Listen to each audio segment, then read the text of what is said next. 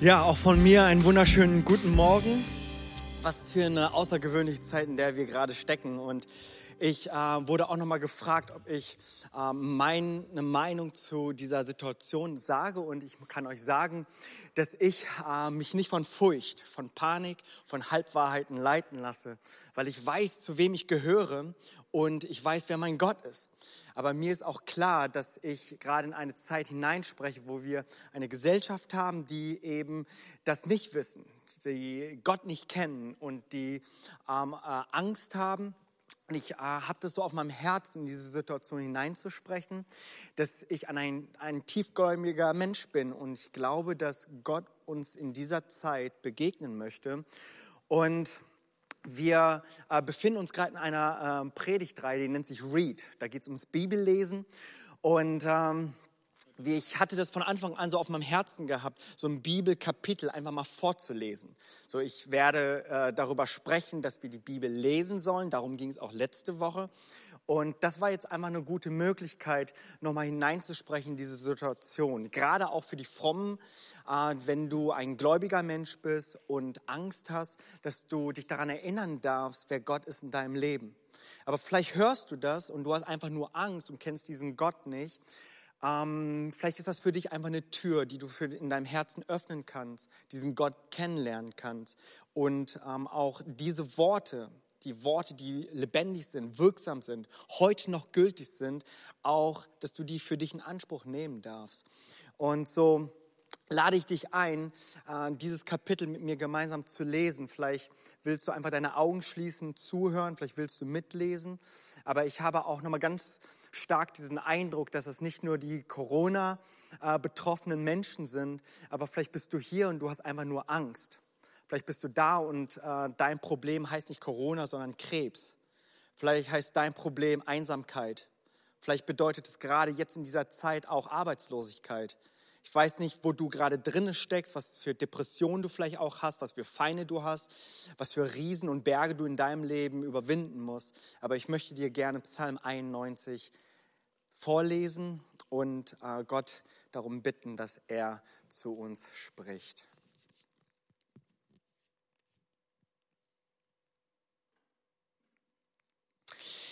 Wer unter dem Schirm des Höchsten sitzt, der bleibt unter dem Schatten des Allmächtigen. Ich sage zu dem Herrn, meine Zuflucht und meine Burg, mein Gott, auf den ich traue. Ja, er wird dich retten vor der Schlinge des Vogelstellers und vor der verderblichen Pest. Er wird dich mit seinen Fittichen decken und unter seinen Flügeln wirst du dich bergen. Seine Treue ist Schirm und Schild.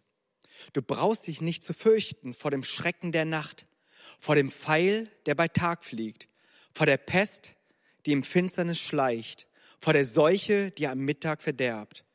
Ob tausend fallen zu deiner Seite oder zehntausend zu deiner Rechten, so wird er doch dich nicht treffen, so wird es dich doch nicht treffen. Ja, mit eigenen Augen wirst du es sehen und zuschauen, wie die Gottlosen vergolten wird, denn du sprichst, der Herr ist meine Zuversicht. Der Herr ist meine Zuversicht. Den Höchsten hast du zu deiner Zuflucht gemacht. Kein Unglück wird dir zustoßen und keine Plage zu deinem Zelt sich nahen. Denn er wird seinen Engel deinetwegen Befehl geben, dass sie dich behüten auf all deinen Wegen. Auf den Händen werden sie dich tragen, damit du deinen Fuß nicht an einen Stein stößt. Auf den Löwen und die Otter wirst du den Fuß setzen, wirst den jungen Löwen und den Drachen zertreten. Weil er sich an mich klammert, darum will ich ihn erretten. Ich will ihn beschützen, weil er meinen Namen kennt. Ruft er mich an, so will ich ihn erhören. Ich bin bei ihm in der Not, ich will ihn befreien und zu Ehren bringen. Ich will ihn sättigen mit langem Leben und ihn schauen lassen, mein Heil. Vater, ich möchte dir danken, dass du ein Gott bist, derselbe gestern, heute und alle Ewigkeit. Du bist derselbe hier in einem Gottesdienstsaal oder gerade zu Hause. Du bist derselbe in guten Zeiten wie in schlechten Zeiten, in Zeiten eines Virus, aber auch in Zeiten der Erfolge, in Zeiten der Niederlage, Jesus Herr. Du bist derselbe, du bist der gleiche. Und Jesus, und doch in dieser, in dieser Krisenzeit, da deckt sich doch so einiges auf. Da kommen Sachen offenbar, die in uns stecken, die in uns schlummern, wo wir vielleicht selber überrascht sind, dass wir so uns in Panik geraten lassen. Aber wir danken dir, dass dein Wort wahr ist, dass dein Wort Wahrheit ist, dass dein Wort heute noch Gültigkeit hat. Und Jesus, so in unserer Predigtreihe, wie wir übers Bibellesen sprechen, bete ich Jesus, Herr, dass es mehr als nur eine Pflicht ist, sondern dass es Wahrheit ist, Jesus. Und so bete ich, Herr, dass dein Wort unsere Herzen durchdringt und dass wir in dieser Zeit unsere Herzen weit machen und dir begegnen. In deinem heiligen Namen habe ich gebetet. Amen. Bevor ich einsteige mit meiner Predigt, äh, habe ich auch noch mal eins uns mitzugeben. Und zwar haben wir in der Vorbereitung auf diese Predigtreihe, das war noch alles weit weg vom Coronavirus, haben sich so äh, kluge Menschen irgendwie zusammengesetzt und wir haben gesagt, okay, wir wollen darüber sprechen, dass ähm, das Bibellesen so ein essentieller Teil unserer, unserer, unseres Glaubens ist, ein sehr, sehr wichtiger Teil ist und haben dann auch so ein paar Informationen zusammengesammelt äh, an Ressourcen, an Apps, die du dir runterladen kannst und so weiter. Unter anderem haben wir euch auch äh, eine Methode vorgestellt, wie du deine Bibel lesen kannst. Und äh, wir dachten, es ist ein ganz guter Moment, mal heute darauf einzugehen, wo du ja jetzt vielleicht in Quarantäne bist oder dich zurückgezogen hast oder weil du jetzt auch kein Kirchengebäude mehr in naher Zukunft auch betreten darfst. Aber äh, wir wollen dir das so mitgeben, weil wir einfach auch glauben, dass du auch in Christus wachsen kannst, in deinem Glauben wachsen kannst. Und äh, ich nenne das so, das ist so ein induktives Bibelstudium, wo du selber die Bibel aufschlägst, wo du deine Fragen hast, nach Antworten suchst ähm, und wo du es einfach dir nochmal selber erarbeitest und studierst. Und da wollen wir euch eine Methode mitgeben, die nennt sich SOAP. Ja, das ist kein neudeutsches Wort, das ist Englisch und bedeutet Seife. Äh, das soll so ein bisschen diese Assoziation vielleicht dahingehend sein, dass wir gereinigt werden durch sein Wort. Ja? Und ähm, das ist so ein Akronym, jeder Buchstabe, der steht für etwas. Und du kannst dir das runterladen unter clwbonn.de slash soap. Da kannst du dir äh, das runterladen. Ich werde uns ganz kurz jetzt drauf eingehen, ähm, was das denn für Methoden sind und was für Schritte es sind. Und ich werde es ausnahmsweise heute in meiner Predigt so machen, dass ich es zwischenzeitlich mal kommentieren werde anhand dieser Methode. Mache ich normalerweise nicht, aber du kannst dir das ein bisschen vorstellen wie ein Film, der dann irgendwie jedes Kapitel dann auch ansagt.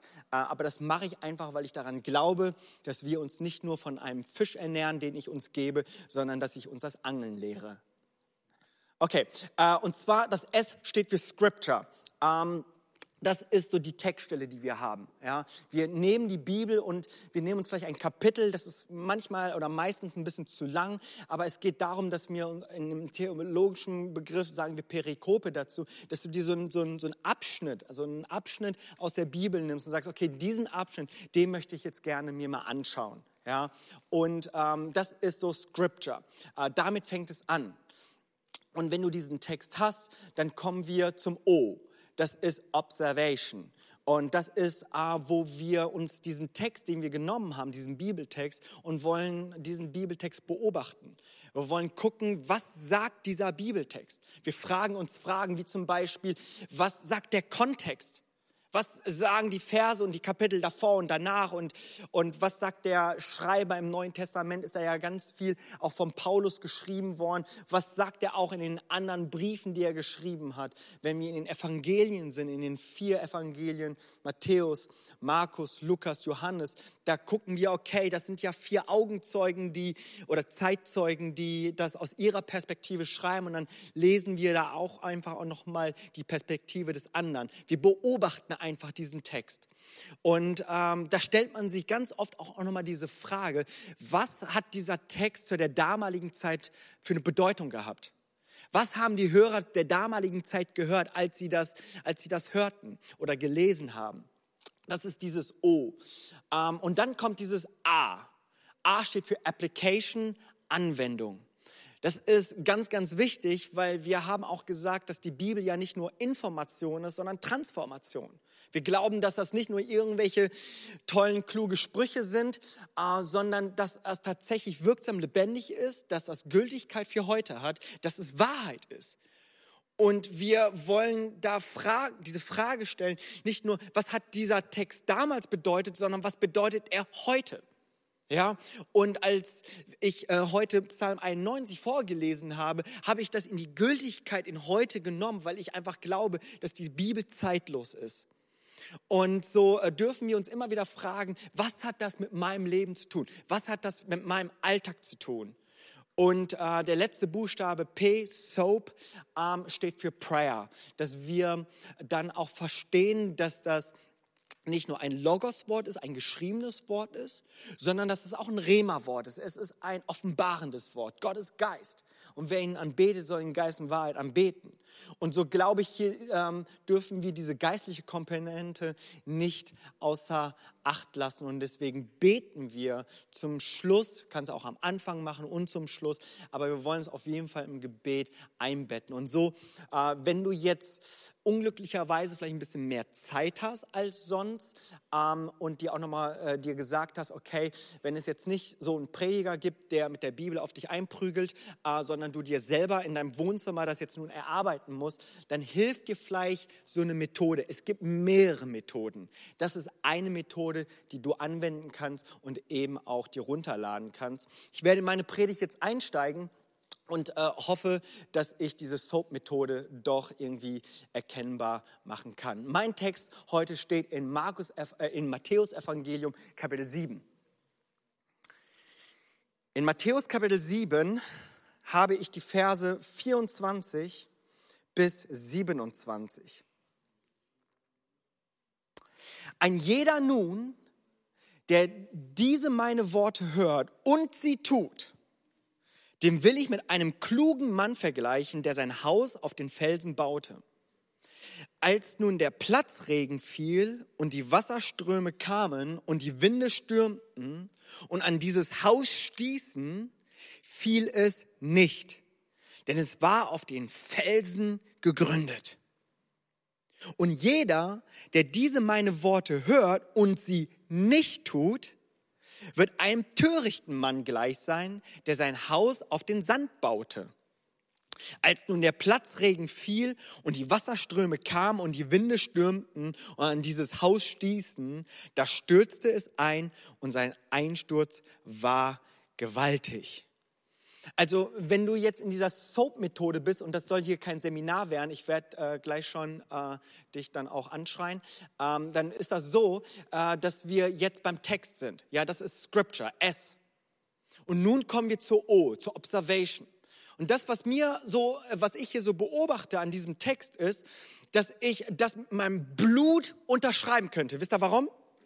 Weil ich als Vater eines dreijährigen Sohnes ich könnte mit meinem Blut es unterschreiben, dass mein Sohn nicht nur hören soll, sondern auch eben tun soll.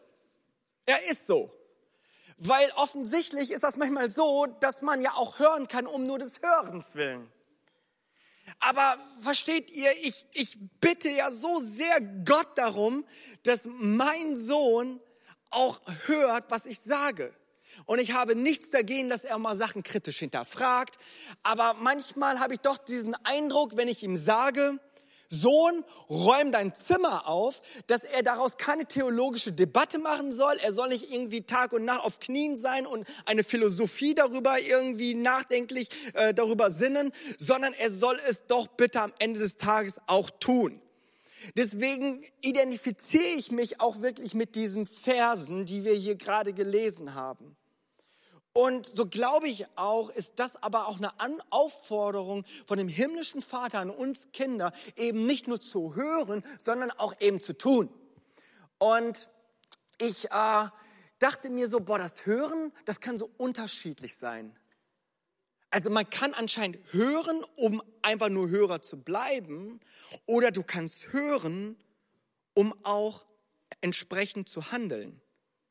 Und die Bibel, die ruft uns auf, nicht nur Hörer des Wortes zu sein, sondern auch Täter des Wortes. Und die Bibel hier, die vergleicht diesen klugen Menschen mit einem Mann, der gehört hat und auch entsprechend getan hat, der Folge geleistet hat, der entsprechend seines Glaubens es getan hat. Dass er, den, dass er den, der Stimme und den Worten von Jesus gefolgt ist. Und ich kenne das so ein bisschen, diese zwei Dynamiken, äh, zu hören, um nur zu hören oder zu hören, um tätig zu sein. Äh, meine Schau Schullaufbahn ging 13 Jahre lang und äh, ich würde sagen, da habe ich das bis zur Perfektion, bis zur Perfektion habe ich das, ich das ausgearbeitet, nur zu hören, um zu hören. Es ging hier rein und da wieder raus. Ich habe mich da reingesetzt und ich konnte damit irgendwie wenig anfangen. Ich habe mich immer gefragt, so, warum ist das relevant, warum soll ich das wissen und so weiter. Da habe ich einfach nur gehört, um zu hören. Ich bin nicht mit dieser Haltung reingegangen, ich gehe rein und höre und tue. Aber wisst ihr was? Als ich vor vier Jahren mit meiner Frau bei, einem Geburts-, bei einer Geburtsvorbereitung war, das war so ein Crashkurs, das ging so ein Wochenende lang, von morgens bis abends. Ich sag euch, ich habe anders gehört. Ich bin da reingegangen als Täter, weil ich wusste ganz genau, das, was die sagen, ist lebensnotwendig. Das ist sowas von relevant. In einer Zeit, wo ich total überfordert war, noch nie irgendwie Vater war und dachte so, wie in aller Welt soll das jetzt nun funktionieren? Und ich habe wirklich jedes Wort aufgenommen, wie ein trockener Schwamm. Ich habe es aufgesogen und ich habe, ich weiß nicht, ob ich auf die Knie und Amen gerufen habe. Ja, ich glaube nicht, aber so ging es mir. Ja, ich habe irgendwie alles mitnehmen wollen. Ich habe, ich war hochkonzentriert. Ich habe meine Notizen gemacht. Ich habe diskutiert. Ich habe nachgefragt. Ich wollte es einfach wissen, weil ich gehört habe als Täter. Und so glaube ich, ist das immer so eine Frage, was für eine Haltung hören wir, was für eine Haltung lesen wir? Lesen wir die Bibel als Hörer nur oder lesen wir die Bibel eben als Täter? Und Jesus, er ruft uns auf und er sagt, das ist eben der weise Mann. Das ist der weise Mensch, der hört, was Christus zu sagen hat das ist vielleicht nicht alles total irgendwie trendy, das ist nicht vielleicht irgendwie total hip, was Jesus hier gesagt hat. Das geht vielleicht sogar entgegen die, die Meinung der Gesellschaft. Aber er sagt, dass dieser Mensch, der darauf hört und es tut, eben ein neues Fundament hat. Er baut sein Haus, sein Leben, baut er auf Felsen.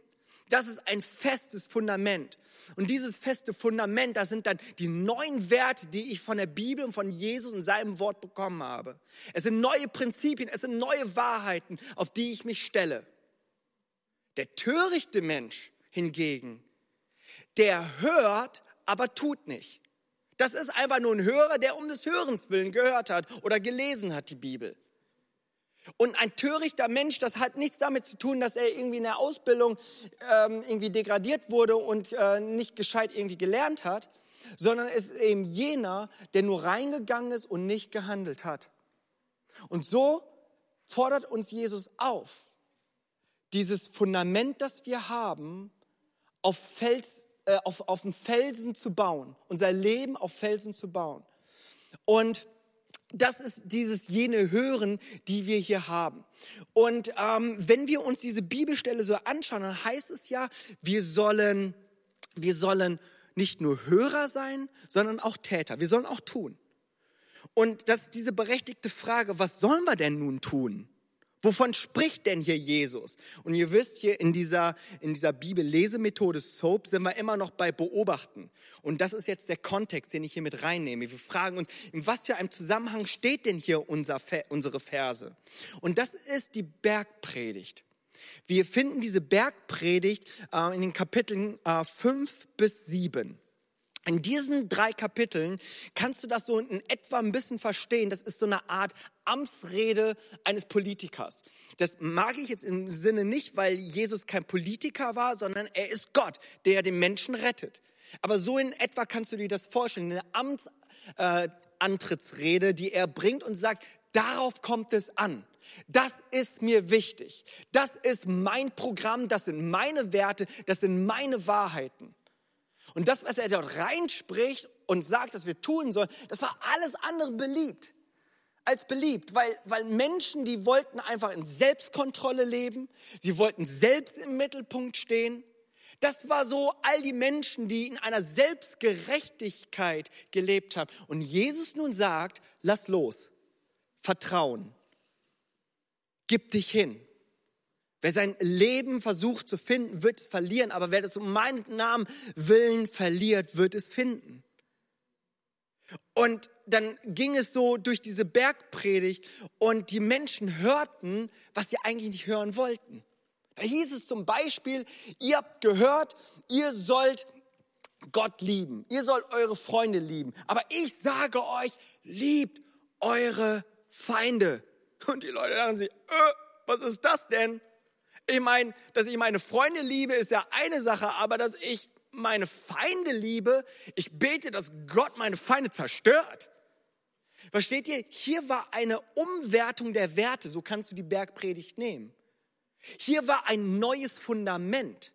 Hier war ein neuer Maßstab, neue Prinzipien, neue Wahrheiten. Und die Bibel beschreibt es, Jesus sagt es zum Abschluss seiner Bergpredigt am Ende des siebten Kapitels. Wer meine Worte hört und sie tut, ist ein weiser Mann. Und darauf kommt es eben auch an, nicht nur Hörer des Wortes zu sein, sondern eben auch Täter des Wortes. Und hier finden wir eben jene Umwertung der Werte. Jesus brachte, wenn du so willst, ein neues Alphabet. Er hat das alles, wie auch immer du das siehst, entweder auf den Kopf gestellt oder wieder auf die Füße gestellt. Bisher galten für den Menschen seine eigenen Wahrheiten. Und diese hießen Selbstsicherheit, ja, Selbstkontrolle, ich selbst. Aber nun ist alles neu geworden. Und das macht diesen entscheidenden Unterschied.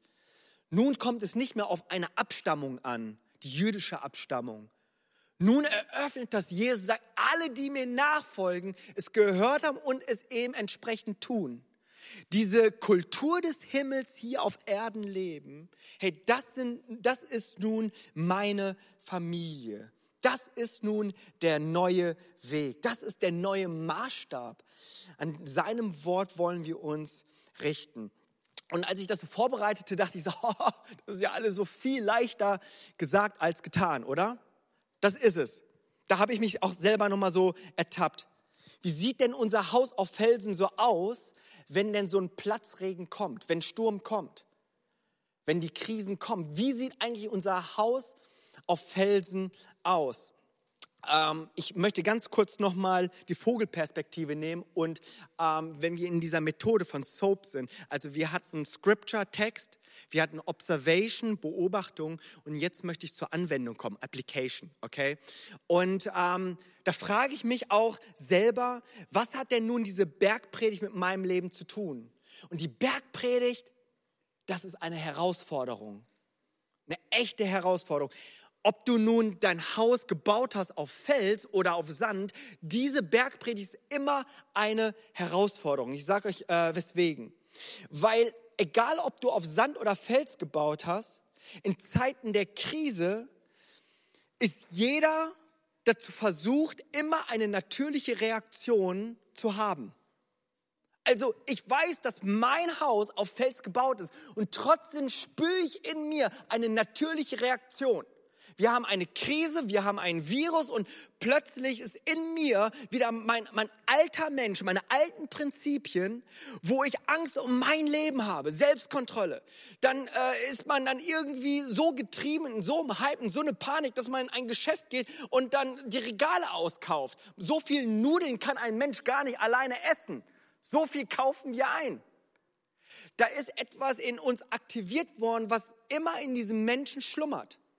Und so ist das bei Menschen, die auf Fels oder auf Sand gebaut haben. Das ist eine natürliche Reaktion. Und ich glaube aber, dass wir uns da nicht selber retten müssen. Diese Reaktion, die ist nur zu natürlich und auch menschlich. Aber wir sollen eben nicht nur Hörer sein, sondern auch Täter seines Wortes.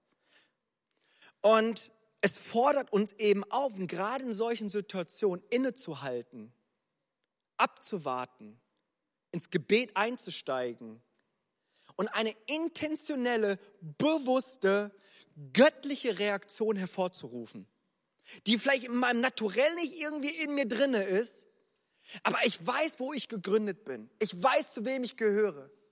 Ich weiß, dass der ewige Gott heute lebt. Und so darf ich kurz innehalten, eine intentionelle, eine bewusste, eine absichtliche Entscheidung treffe und das eine göttliche Reaktion zu zeigen, weil ich weiß, dass ich schon gerettet bin. Und ich habe mir so gedacht, das ist schwierig sich immer wieder darauf zu berufen, so, so, hey, wie kann ich das Ganze in diesem ganzen Kontext auch der Bibel sehen? In meiner neuen, in meiner neuen Natur sehen. Und ich habe mir gedacht, vielleicht ist es mal dran, weniger Nachrichten zu schauen. Also ich habe ja nichts gegen Nachrichten, aber wenn die Nachrichten den ganzen Tag laufen, dann glaube ich, kann es gar nicht anders sein, als eine natürliche, menschliche, panische Reaktion hervorzurufen. Und ich habe einfach diese These aufgestellt, dass äh, nichts gegen Nachrichten schauen oder hören, aber wie wäre es, wenn wir gerade in dieser Zeit mindestens genauso viel Bibel lesen oder im Gebet verbringen, wie wir Nachrichten schauen? Dass wir uns von Gott einfach auch nochmal sagen lassen, wer wir in dieser Situation, in dieser Krise sind. Und dass wir Mut darin finden, eine göttliche Reaktion hervorzurufen. Und meine Antwort auf Corona, wisst ihr, ich wurde in den letzten Tagen so oft angeschrieben und gefragt, was meine Antwort auf Corona ist. Meine Antwort auf Corona ist, zeige eine göttliche Antwort. Zeige dieser Gesellschaft eine göttliche Antwort. Indem du dein Leben nimmst, der du weißt, dass dein Haus auf Fels gebaut ist und hilf den Menschen, die ihr Haus auf Sand gebaut haben. Hilf den Menschen, die ihr Haus auf Sand gebaut haben, wo der Platzregen gerade kommt, da wo die Krise gerade laut ist, da wo der Virus gerade da ist, da wo der Sand sich bewegt und das Haus in ihnen zusammenfällt. Hey, das ist meine göttliche Reaktion zu sagen, hey, ich möchte diesen Menschen helfen. Ich möchte diesen Menschen helfen. Ich möchte fragen und gucken, wo ich mich einsetzen lassen kann. Und ich glaube, dass wir auf diese Weise gemeinsam einen Unterschied im Leben unserer Mitmenschen machen. Und dass das genau eben der Kontext auch der Bergpredigt ist. Dass wir weg von uns schauen, hin zu unserem Nächsten, der verloren ist. Hin zu dem, der, der es braucht, Hilfe braucht. Salz und Licht zu sein. Unser Licht nicht unter den Scheffel zu stellen, sondern es laut und hell scheinen zu lassen. Das bedeutet, bedeutet es doch, nicht nur Hörer, sondern auch Täter des Wortes zu sein. Wisst ihr, ich glaube, das ist die Zeit, in der wir stecken, wo die Kirche aufstehen muss. Spätestens jetzt. Dass wir aufstehen als Kirche und leuchten. Dass wir eine Kirche sind, wo wir wissen, wir sind gebaut auf dem Felsen Jesus Christus und seinem Wort. Und nun gilt es, da wo der Platzregen kommt, die Stürme kommen, dass wir feststehen. Jesus, er betete am Kreuz. Vater, vergib ihnen, denn sie wissen nicht, was sie tun. Und ich habe irgendwie so diesen Eindruck gehabt, als würde Christus dieses Gebet nun zur Kirche sprechen. Vater, vergib ihnen, denn sie tun nicht, was sie wissen. Und ich glaube, es ist Zeit, aufzustehen, zu hören und vom Hörer aber auch zum Täter zu werden. Dass wir weise werden, klug werden, gewiss darin werden, was Christus gesprochen hat. Heute, heute, mehr als gestern, heißt es für uns als Kirche, ich bin Kirche. Wir hatten im Februar unseren, unseren Visionsgottesdienst, wo wir das so über dieses Jahr geschrieben haben, ich bin Kirche. Wir haben gesagt, hey, wir besuchen nicht nur die Kirche, sondern Kirche ist überall da, wo ich bin. Weil ich dort leuchten kann, da wo ich bin. Und gerade jetzt, wo Menschen tatsächlich noch nicht mal zur Kirche dürfen und sollen, und ich weiß nicht, wie es perspektivisch aussieht, glaube ich aber jetzt mehr denn je, dass wir diesem Aufruf Folge leisten, sagen, ich bin Kirche. Ich bin Kirche. Und lasst uns in dieser Zeit, in der wir stecken, uns nicht verstecken. Jetzt ist die Zeit aufzustehen. Jetzt ist die Zeit zu leuchten. Und das ist so äh, auch mein Abschluss, wo ich uns äh, dazu ermutigen möchte. Umarme den Prozess dieser Krise. Umarme es. Hab keine Furcht vor, lauf nicht weg, versteck dich nicht, sondern wenn du dein Haus auf Felsen gebaut hast, wenn du weißt, wer auf deiner Seite steht, wenn du weißt, wer in dir lebt, wenn du um deine Ewigkeit weißt, umarme diese Krise als eine Chance, eben Kirche zu sein. Zeige eine göttliche Reaktion. Und ich habe mich gefragt, wie können wir nun ganz praktisch Täter sein und nicht nur Hörer? Weißt du, ich habe mit meiner Frau über diese Predigt gesprochen. Meine Frau meinte ganz spontan zu mir, hey Jimmy, wie wär's, wenn wir mal unserer Nachbarin, die 85 Jahre alt ist, mal anbieten, ihren Einkauf zu machen? Ich dachte immer so, gute Idee. Ja? Ähm, so, man denkt ja irgendwie, als Pastor muss man selber auf die Ideen kommen, aber ich dachte mir so, ja, darum geht's.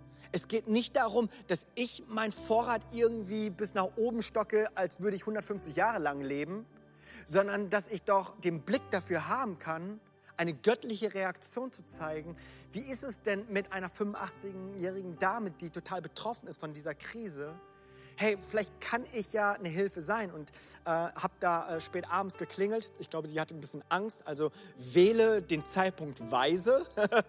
Aber ähm, ich möchte dich einfach tatsächlich auch nochmal dazu ermutigen, mit äh, offenen Herzen, offenen Augen in diese Gesellschaft auch Salz und Licht eben zu sein. Die natürliche Reaktion ist ganz klar, Hamsterkäufe. Ja? Wie sieht denn die göttliche Reaktion aus? Hast du dir mal gedacht, dass du, der du dein Haus auf Fels gebaut hast, wenn du mit diesen Hamsterkäufen beginnst, dass dein Nächster nichts mehr hat? Ist uns das klar? Und ich frage mich so, warum leben wir, ob das Christen sind, fromm sind, manchmal so, als hätten wir ein Haus auf Sand gebaut, wenn doch unser Haus auf dem Felsen steht. Ich möchte dich einfach ermutigen in dieser Zeit, dass du gerade in Risikogruppen einfach nochmal eine Hilfe bist. Denk darüber nach, weise, natürlich mit all den Vorgaben und Maßnahmen, die wir einhalten sollen. Abstand halten, kein Körperkontakt und so weiter. Aber, aber versuch doch mal da zu gehen, weg von einer natürlichen Reaktion, einer menschlichen Reaktion, hin zu einer göttlichen Reaktion. Alle Schüler, zu dir möchte ich gerade sprechen. Du hast, wenn ich mir, wenn ich richtig informiert bin, fünf Wochen frei. Und du hast dich wahrscheinlich schon an deine Hände gerieben und dich darüber gefreut, dass du irgendwie nur noch frei hast. Aber das ist eine ganz natürliche Reaktion. Das ist okay. Aber geh doch mal inne und frag dich mal nach einer göttlichen Reaktion. Frag dich das doch mal Gott, dass du ihm sagst, hier sind meine fünf Wochen. Gott, wie möchtest du, dass ich diese fünf Wochen nutze? Ich sag euch, es gibt hier so viele alleinerziehende Elternteile, die absolut überfordert sind. Vielleicht willst du einfach deine Hilfe anbieten, babysitten, keine Ahnung, Einkauf machen, das Haus putzen, wie auch immer. Und ich äh, sage das nicht, damit du zu mir vorbeikommst. Ich glaube, es gibt so viele Menschen, die wirklich, wirklich in dieser Zeit in Not sind. Setze dich ein. Lasse dein Licht leuchten. Du bist Kirche.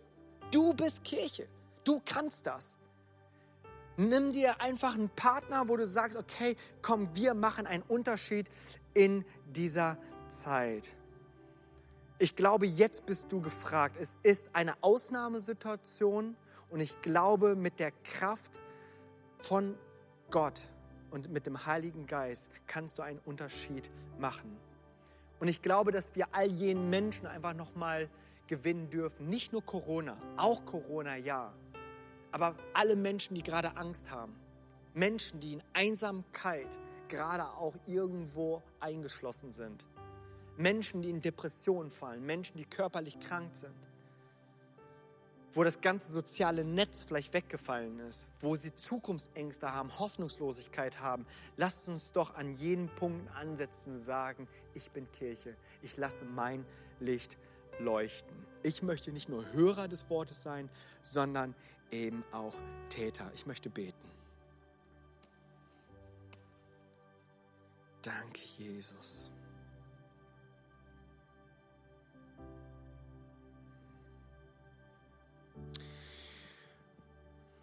Vater, das sind so außergewöhnliche Zeiten, in denen wir uns gerade befinden, Jesus. Vater, wir gehen gerade auch Wege als Kirche, die für uns ungewohnt sind. Und doch bete ich, dass wir unsere Herzen festmachen, dass wir aufstehen, dass wir Licht sind, dass wir wissen, dass der, der in mir lebt, größer ist als der, der in der Welt lebt dass wir wissen um dieses Leben und dieses Leben darüber hinaus. Und Jesus, ich bete, dass wir diese Krise als Chance nutzen, nicht opportunistisch, nicht irgendwie so Sachen erzählen, die, die überhaupt keine Substanz haben. Aber Jesus, gerade in dieser Zeit, wo wir vielleicht nicht anders können, als uns zu dir zu wenden, bete ich, Herr, dass die Herzen weit gemacht werden von Menschen, die, die einen neuen Zugang zu dir brauchen. Ich bete für die Frommen, ich bete für die Kirche, ich bete für die tiefgläubigen Menschen, nicht nur Hörer zu sein, sondern auch Täter zu sein. Dass wenn wir die Bibel lesen, nicht nur einfach lesen, sondern dass wir als Täter dieses Wort lesen, diese Wahrheit lesen. Und so bete ich, Heiliger Geist, führe du uns in alle Wahrheit. Schenke uns den Frieden Gottes in unserem Leben. Und Jesus, hilf uns, ein Friedensstifter zu sein in den Namen Jesus. Und während ich jetzt gerade bete, möchte ich dir diese Frage stellen. Vielleicht weißt du ganz genau, dass du ein Mensch bist, der sein Haus auf Sand gebaut hat. Dass du auf deine eigenen Prinzipien vertraut hast, dass du dein eigener Gott warst, deine eigenen Wahrheiten hattest dass du in, deinem Selbst da im Mittelpunkt standst. Und das, was du so als schwach erachtet hattest mit Kirche und der Bibel und der Bergpredigt, äh, dass, dass du vielleicht so wirklich auch darüber gelächelt hast und es belächelt hast, aber herausfindest, dass die Wege Gottes der einzige Weg ist, der zum Leben führt. In Zeiten des Platzregens, des Windes und des Sturms, und jeden Viruses. Und wenn du aber gerade jetzt dein Herz darin auch bekennst, dass du Jesus in deinem Leben brauchst, dann möchte ich dich das jetzt fragen. Wenn du Gott in deinem Leben nicht hast und Gott in deinem Leben einladen möchtest, dann kannst du es jetzt in diesem Augenblick tun. Da, wo du gerade bist. Und normalerweise sage ich immer, niemand schaut dir zu, aber so wird es wahrscheinlich gerade auch sein. Aber wenn das gerade dein Bekenntnis und dein Herzschlag ist, dann bitte ich dich gemeinsam mit mir, dieses folgende Gebet zu sprechen. Denn es heißt in Römer Kapitel 10, da heißt es, wer mit seinem Herzen glaubt, mit seinem Mund bekennt, dass Jesus von den Toten auferstanden ist, wird ewiges Leben haben.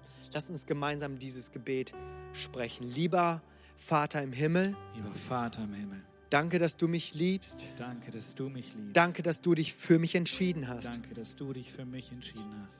Herr Jesus Christus. Herr Jesus Christus. Du bist für mich gestorben und auferstanden. Du bist für mich gestorben und auferstanden. Vergib mir meine Schuld. Vergib mir meine Schuld. Ich wähle dich jetzt. Ich wähle dich jetzt als meinen Retter und Herrn. Als meinen Retter und Herrn. Dir will ich folgen. Dir will ich folgen. Amen. Herzlich willkommen in die Familie Gottes. Wenn du diese Entscheidung getroffen hast, dann komm mit uns in Kontakt. Sag, ich habe diese Entscheidung für Jesus getroffen. Helft mir, meinen nächsten Schritt mit Jesus zu gehen.